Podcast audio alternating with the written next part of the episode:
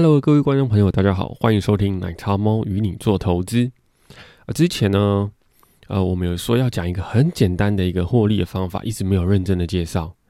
那今天我们就来介绍一下一个超级简单的获利方法。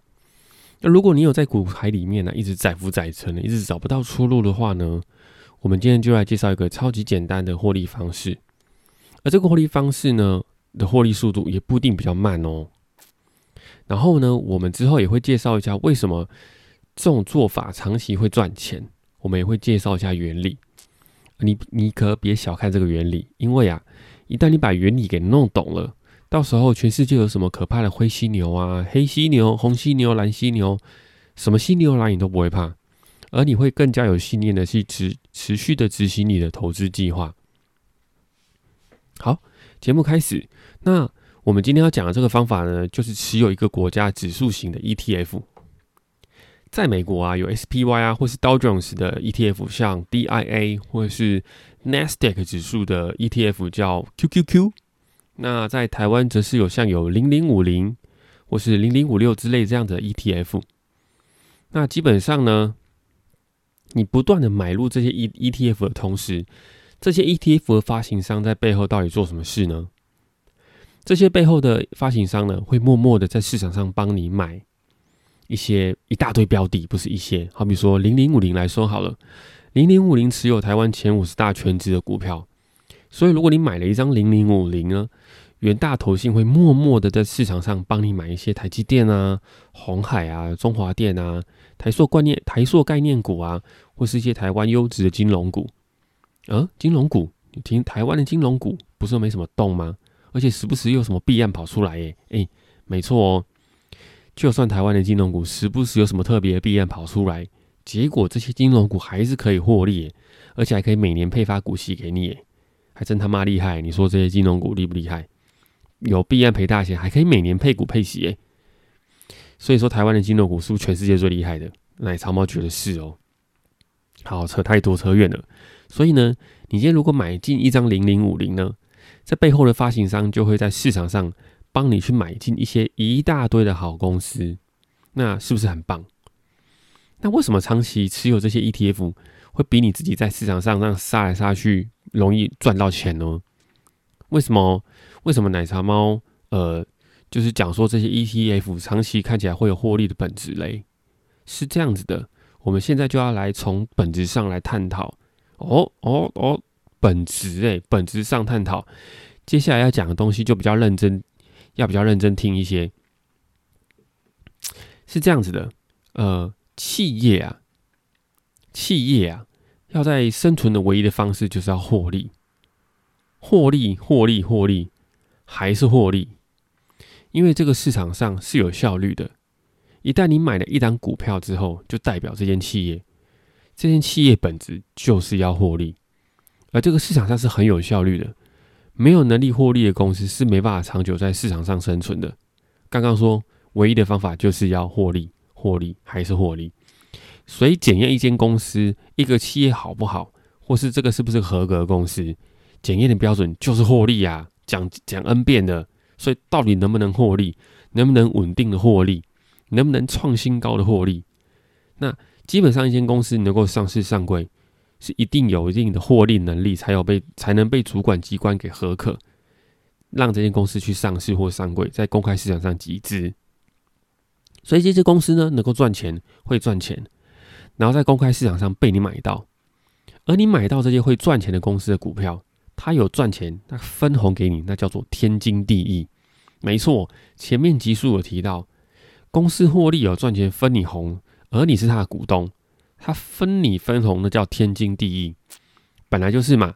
你今天借钱给人家做生意，然后人家有赚钱，除了他还你钱之外，还给你一些利息，还或是给你一些分红，那叫天经地义呀，不是吗？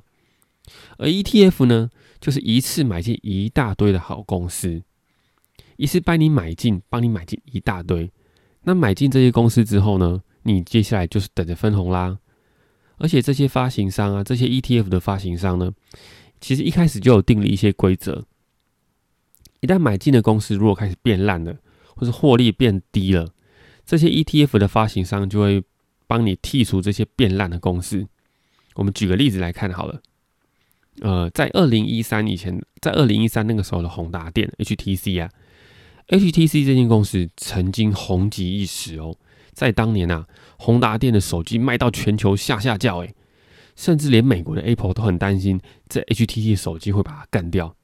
于是过不久就有些阴谋论了，因为美国海关就曾经卡了 HTC 几只很重要的货柜新机哦，就卡在那边好几个礼拜这样子，直到宏达电的优势都被苹果给占尽之后。那就就那当然这是八卦了，对。那宏达电啊，当时其实也被纳入台湾的零零五零里面呢，因为当时获利能力实在是太强了，所以市值呢也进入台湾的前五十大。于是宏达电当时是有在零零五零里面的。虽然说好景不长，宏达电最后因为竞争对手太多，还有一大堆奇奇怪怪原因，虎落平阳被犬欺呀。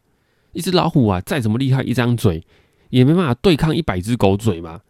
所以宏达电最后就陨落了，而零零五零也因为宏达电陨落的关系，因为它已经跌出台湾的前五十大市值，所以把宏达电给剔除了。所以像买了这样子的 ETF，基本上呢，发行商会帮你去无存金，把好的留下来，把坏的剔除掉。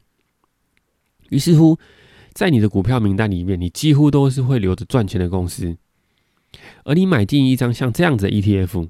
等于是台积电员工在替你赚钱，替你打工；土城红海的员工在替你赚钱，里面中华电的里面的员工在替你打工。所以下次吃年夜饭的时候，如果有台积电的员工吃饭还带着识别证的话，哎，你可以走过去拍拍肩膀，跟他说：“年轻人，好好加油，不要松懈哦。”好了，上面这个梗呢，是奶茶猫在有一天在 PTT 上看到，在二零二一的年初啊。台积电冲到历史新高价的时候，有一篇文章里面讲的，说，呃，呃，这个哈，某一天吃年夜饭的时候，某亲戚的儿子在吃年夜饭的时候，身上还挂着台积电的识识别证呢，炫耀意味十足，啊，不，真的是很有意思啦。但是，我们回到正题，这个 ETF 这种效应呢，不是只有在台湾的才会这样子哦。如果你今天买进美国 S M P 五百相关的 ETF，也是一样一样的道理，能够在美国哈。挤进前五百大企业，哎，那可是相当厉害的呢。这些企业大家都是用 MIT 啊，或是一些常春藤名校啊，那些很厉害、很神经、很厉害、超强的怪咖、超强那样子，才能进到这些公司里面。那如果啊，你跟奶茶猫一样，啊，不是很会念书，没办法进到这么强的公司里面的话，没关系，你可以买一进一些 ET 呃 SMP 五百相关的一些 ETF。那这些公司的员工就等于是在替你打工哦。这些长春藤名校超强的这些学生，这些厉害的年轻人呢，在替你打打工。那这些公司所创造出来的价值，就分一些到你的账户里面。所以呢，巴老巴菲特曾说过：“哎，不管怎么样呢，还是持有股票最好。就是持有股票，不管你持有黄金啊、房地产啊、钻石啊等等市面上那些有价值的东西，巴老还是最喜欢股票。”对，因为股票它是不断的会创造出价值的一个东西出来。对，好，那一旦你接受这个原理之后，当全球遇到系统性风险的时候，这些各国指数、公司啊，或是股价一定会面临下行。这些公司会变便宜，会变得很便宜之类的。那这些指数呢，会变也会变得很便宜。当然嘛，股价都变便宜了，指数也会跟着下来嘛，对不对？那这个时候，如果你打从心里面接受这个这样的理念的话呢？这些好公司变便宜的时候，你是不是可以趁便宜多捡一些啊？因为这些公司不会倒啊。这些公司如果倒了，会有其他人来递补它。啊。所以，如果美国前五百大前美国前五百大公司一起倒掉的话呢？哎，我看在美国差不多也倒了啦。那美国如果倒掉，第一件事情他会做什么事？他把中国拖下水嘛？那中国有可能被美国给倒了嘛？对不对？那所以中美如果都倒了。那欧洲肯定不要好不到哪里去，日本肯定好不到哪里去。那美国公债就没有人买了，公债烂掉，那全世界买美国那么多公债的国家也全部都垮掉啦。那但是呢，这种事情需要担心吗？那其实不用诶，因为啊，在这颗地球上呢，财富啊是一种比较级的概念，比较级的概念哦，比较就互相比较的。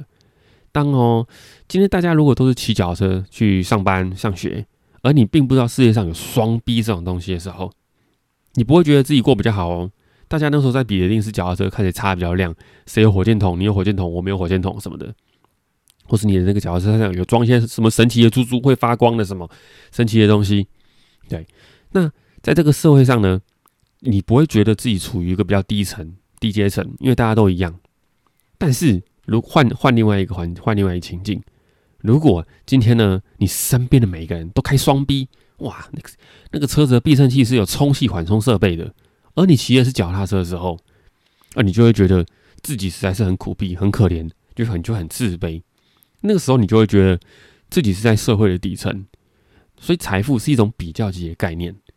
因此呢，当全世界股票腰斩、再腰斩、再腰斩的时候，那些大老板或是有钱人，他们财富缩水的绝对值啊，或是比例来说啦，可能都比你更凶、更严重哦。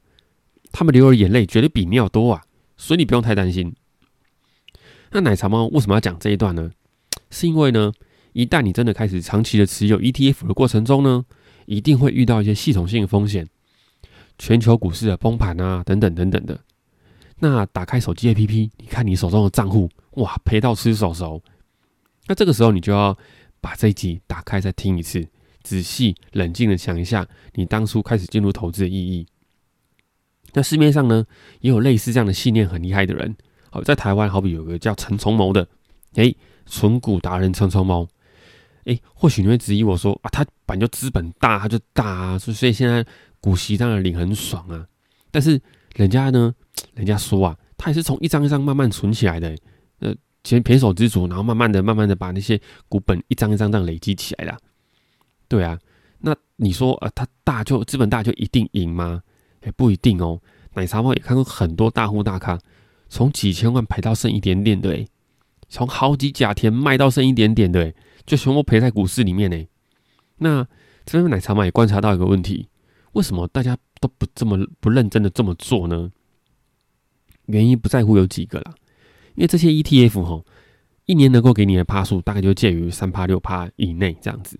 那你内心这时候一定会开始计算，开始算了，好，五年会有几趴？如果是三趴的话，五年十五趴；六趴的话，一年五年三十趴。放十年会有多少？放放放二十年，放十五年会有多少？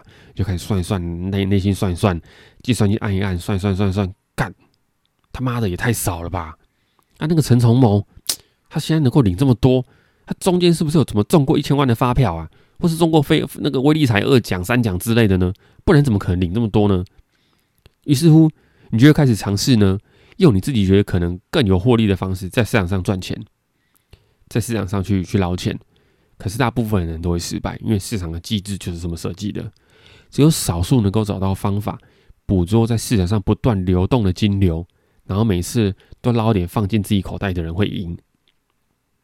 那所以这边就要说啊，其实你不要小看那些复利的概念，因为复利呢，在那个图形上呢，是一种二次曲线。二次曲线有点复杂，对不对？你就可能不知道什么知道什么叫二次曲线，就 A 连到 B 拉成一条线，那叫一次曲线。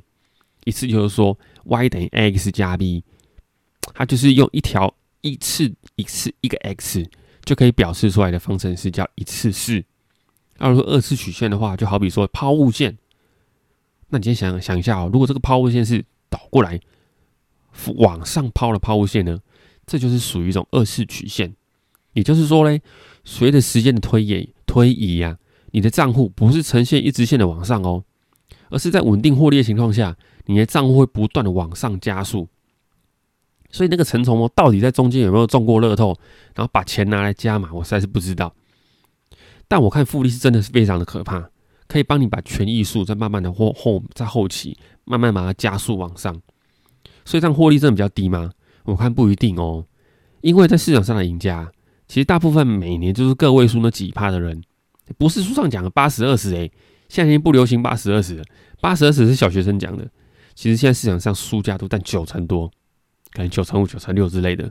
所以如果你用的方法是对的，你可以每年赢九成多的人，而且是每年哦，你每年都赢哦。虽然一开始速度比较慢，就是可能三五六趴、三五六趴这样子，慢慢慢慢，但是随着你自己在工作上的收入，你也持续的投入的话。